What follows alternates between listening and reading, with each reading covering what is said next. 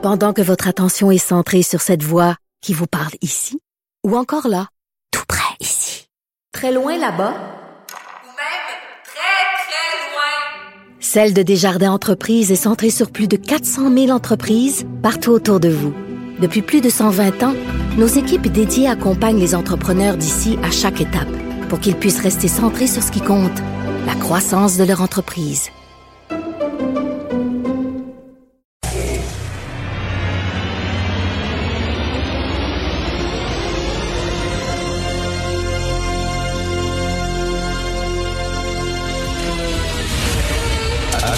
Attention, cette émission est laissée à la discrétion de l'auditeur. Les propos et les opinions tenues lors des deux prochaines heures peuvent choquer. Peuvent choquer. Oreilles sensibles s'abstenir. Richard Martineau. Martino. Un animateur pas comme les autres. Richard Martineau. Cube Radio. Bonjour, bon mercredi tout le monde. Merci d'écouter Cube Radio. Si vous permettez, j'aimerais parler des francs-tireurs. C'est notre dernière émission ce soir et je me dis que si vous écoutez euh, ben, l'émission Martineau à Cube Radio, c'est que peut-être vous avez un faible aussi pour les francs-tireurs et le genre d'entrevue qu'on faisait. Et euh, j'ai plein d'anecdotes sur cette émission-là. Je veux vous parler de la genèse de l'émission parce que il y a une leçon à tirer de ça. S'il y a des jeunes qui nous écoutent et euh, vous voulez faire de la télé, il y a une petite leçon à tirer euh, du début des francs-tireurs. Alors, on était trois gars. Laurent Saunier, Benoît Dutrisac et moi, on se rencontrait toutes les semaines dans le même bar de la rue Saint-Laurent on prenait de la bière en mangeant des pinottes et euh, on parlait entre nous de la télévision au Québec et on disait qu'on on se reconnaissait pas beaucoup dans la télé au Québec. Nous, on, est, on préférait la télé américaine. On était des grands, grands fans de Michael Moore. Vous connaissez Michael Moore. Il réalise des documentaires très subjectifs. On aime ou on n'aime pas. C'est assez abrasif. C'est quelqu'un qui divise et euh, assez baveux. Et on disait, et Michael Moore avait une émission de télévision qui s'appelait TV Nation qui était vraiment très, très bonne. Et nous, on s'est dit, rapportez-vous, il y a 23 ans, là. Et on s'est dit, on a on a écrit une émission de télévision, on était trois bozos, là. Puis, on, dit, on, pensait qu'on pouvait faire la TV. Fait qu'on avait écrit une émission de télévision, ça se passe dans un motel, on, on fait des entrevues sur l'actualité très baveuses, parce que, à l'époque, on pouvait se permettre d'être baveux avec le milieu culturel, mais dès qu'on parlait d'actualité, il fallait tout de suite prendre un ton sérieux, prendre un ton très Radio-Canada, etc. Puis on dit pourquoi on traite pas de de l'actualité comme on comme on avec le même le, même côté de brasser la cage qu'on adopte lorsqu'on parle de culture? Tu sais, veut dire euh, c'est pas parce que tu as un premier ministre devant toi que tu dois t'écraser et pas et pas le brasser la cage. Donc puis on voulait faire ça dans des motels, tourner dans des motels pour parce que ça déstabilise les invités. Les invités sont habitués d'arriver dans un studio climatisé, tout ça, avec des techniciens, tout ça. Les autres, on dit, on va tourner dans des motels, mais vraiment miteux, là. On tournait dans des motels épouvantables, ça sentait le vieux sperme sûr, là. OK, vraiment dégueulasse. Et là, et là, ça, les invités rentraient puis regardaient ça, tu sais, ça les déstabilisait puis ils étaient plus vulnérables. C'était facile de, tu sais, boum, d'arriver euh, avec des questions puis on, on, avait des réponses que peut-être on n'aurait pas obtenues dans un dans un milieu beaucoup plus contrôlé. Bon. Et on voulait aussi que la réalisation soit bien, bien, bien tripante, bien moderne, très underground, le soir, on tournait de nuit, tout ça. On arrive, on voit les producteurs... Euh, des trois beaux os, on rencontre plein plein de producteurs euh, pour on a une émission de télévision pour vous puis tout ça. Puis tous les producteurs qu'on a rencontrés voulaient acheter le concept mais pas avec nous autres on était trop lettres, on n'était pas connus, je sais pas trop quoi. Ils voulaient, je sais pas, Sébastien Benoît, Gino Chouinard, des gens comme ça. Et euh, donc, ils voulaient pas nous avoir. Puis vendre un concept au Québec, c'est 2000 pièces. 2000, 3000 pièces. Aux États-Unis, quand tu vends un concept, tu peux vivre jusqu'à la fin de tes jours. Le gars qui a vendu le concept de Wheel of Fortune, qui est un quiz, euh, il y avait un pourcentage de, de, chaque émission. Il est devenu multimillionnaire rien qu'en vendant un concept. Nous autres, ben, ça aurait été 1000 pièces chaque, puis c'est tout. On s'est dit non. Nous autres, on a dit, c'est nous autres qui animons ou rien.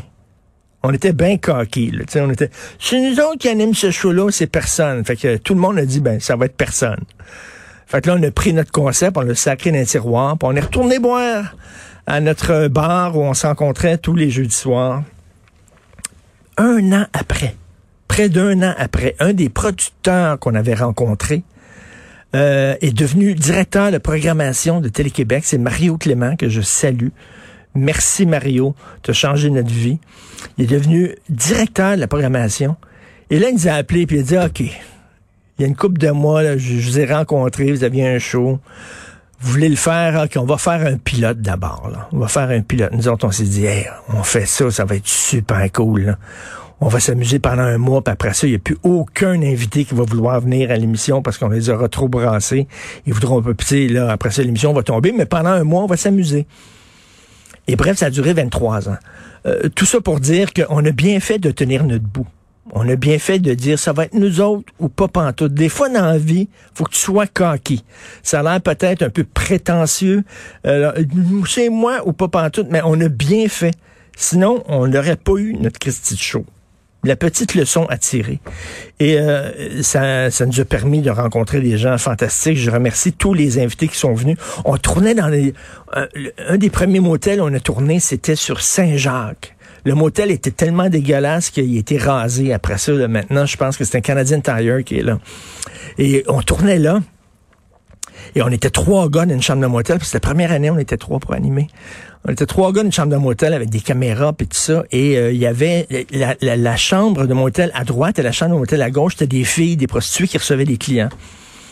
Et euh, Benoît et moi, on, on timait là, vraiment, là, on timait la durée que les gars rentraient. Les gars rentraient, ça durait 10 minutes, les gars sortaient. Euh, on connaissait les filles, elles venaient nous voir, salut, bonjour, bonjour, blablabla. Et à un moment donné, il y a un gars qui se pointe euh, pendant le tournage des Frontières, il vient nous voir, puis je me souviens pas c'était quoi son nom, mais mettons Steve. Il dit, salut, je suis Steve le pimp. Le gars, c'est le pimp des filles. Il dit, salut, je suis Steve le pimp. Et le gars pensait qu'on tournait un film porno gay. Parce qu'il y avait des caméras dans une chambre de motel, on était trois gars. Et régulièrement, chaque semaine, Steve le Pimp, il venait nous voir. Et c'était vraiment glauque, là. Quand on arrivait dans la chambre de motel qu'on avait loué, là, on tassait le lit, là, on trouvait des dildos avec du poil dessus, on trouvait des, des cuillères euh, pliées parce que les gens, euh, les gens allaient shooter dans le c'était vraiment, là on tournait dans des motels complètement débiles et c'était super drôle. Je me souviens, il y a une juge est rentrée, là, puis elle regardait ça, là, puis dit là, là, vous allez me cadrer rien que le visage parce que je veux pas qu'on voit que je suis assise sur un lit dans une chambre de motel. Voyons donc, je suis une juge et tout ça. Il a fallu dealer avec elle puis tout le truc. C'était tellement drôle. Ça m'a permis de rencontrer des gens extraordinaires. À un moment donné, euh, ça faisait quoi, 20 ans, 10 ans des francs-tireurs peut-être? Et euh, le producteur, qui était Jean-Pierre Paiement à l'époque, m'avait demandé, écoute, euh, ça fait déjà un bon bout de temps, tiens, je te fais un cadeau, Richard. Qui, tu, qui t'aimerais rencontrer le plus, là? Qui t'aimerais rencontrer le plus dans ta vie? Puis on, on va essayer de faire une entrevue avec cette personne-là. Et j'ai dit Frank Serpico. Lorsque j'étais jeune, j'étais allé voir un film qui s'appelait Serpico avec mon père. C'était l'histoire vraie d'un policier euh, dans les années 70 à New York qui a combattu la corruption dans la police. Euh, il était tout seul, vraiment. Euh, tous les policiers rêvaient de lui sacrer une balle dans la tête. Euh, ce gars-là, sa vie était mise à prix. Les policiers voulaient le tuer, la mafia voulait le tuer. C'était quelqu'un qui s'est tenu debout et c'était la première fois qu'un policier dévoilait ce qui se passait au point de vue de la corruption dans dans, le service de police de, de New York. Écoute, pour moi, c'est un héros. Ce gars-là vit caché. Il vit totalement caché parce que sa tête est mise à prix. Et je rêvais de le rencontrer. Et finalement, j'ai trouvé que son oncle était avocat à New York. Et euh, non, son neveu, excuse-moi, son neveu était avocat à New York. J'ai écrit à son neveu, j'ai dit euh, télévision québécoise, blablabla. Bla, bla. Et finalement, après, beaucoup de tractations, beaucoup de, discussions, on a réussi, il nous a dit où son oncle vivait, on a réussi à, à aller interviewer Frank Serpico. Quand, quand je suis sorti, je suis sorti du camion dans la petite ville, dans le petit village où il vivait caché. Je suis sorti du camion, j'avais une petite caméra à main, là, et je l'ai vu venir, puis j'ai dit, tabarnouche, c'est Serpico, c'est Serpico. Et là, j'ai brandi ma caméra et lui, s'est jeté en dessous d'un camion. Il y avait un camion de stationné, il pensait que c'était un gun. Il, s'est jeté en dessous du camion et euh, c'était, j'ai passé l'après-midi avec Frank Serpico, c'était un moment absolument magique.